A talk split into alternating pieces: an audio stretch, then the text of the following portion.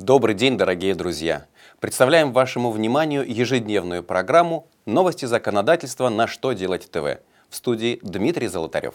В этом выпуске вы узнаете, какую дебиторку можно включить в резерв по сомнительным долгам, какие могут появиться способы отбора поставщиков для госзакупок в электронном виде, как будут сдавать девятиклассники государственную итоговую аттестацию. Итак, обо всем по порядку. Налоговые органы продолжают исполнять рекомендации Министерства финансов о применении позиции Высшего арбитражного суда по спорным вопросам налогообложения. Так московские налоговики разъяснили, что в налоговом учете налогоплательщик может учесть при создании резерва по сомнительным долгам сумму дебиторской задолженности даже в том случае, если такой долг может быть прекращен зачетом встречного однородного требования – Именно такая точка зрения была изложена в постановлении Президиума ВАС, на которое ссылается налоговая служба в своем письме.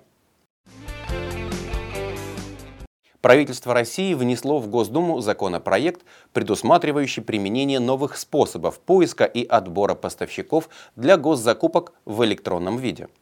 И если документ одобрят, то электронным способом можно будет проводить открытые конкурсы, конкурсы с ограниченным участием, двухэтапные конкурсы, аукционы, а также запросы котировок. Все они получат общее название «электронные процедуры определения поставщиков». Заявки на участие в таких конкурсах также должны будут подаваться в форме электронных документов через специальные электронные площадки. Работу этих площадок обеспечат операторы, список которых установит правительство России. Школьники, заканчивающие 9 классы, уже могут посмотреть расписание государственной итоговой аттестации, сокращенно ГИА, которая проводится в форме основного госэкзамена. Соответствующее расписание на 2014 год утвердило Министерство образования и науки – Период проведения экзаменов с 28 мая по 6 июня.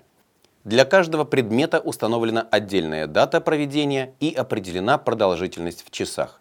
Также приводится перечень средств, которые можно брать с собой на экзамен. К примеру, на экзамен по русскому языку можно захватить орфографические словари. На экзамен по математике – линейку и набор основных формул.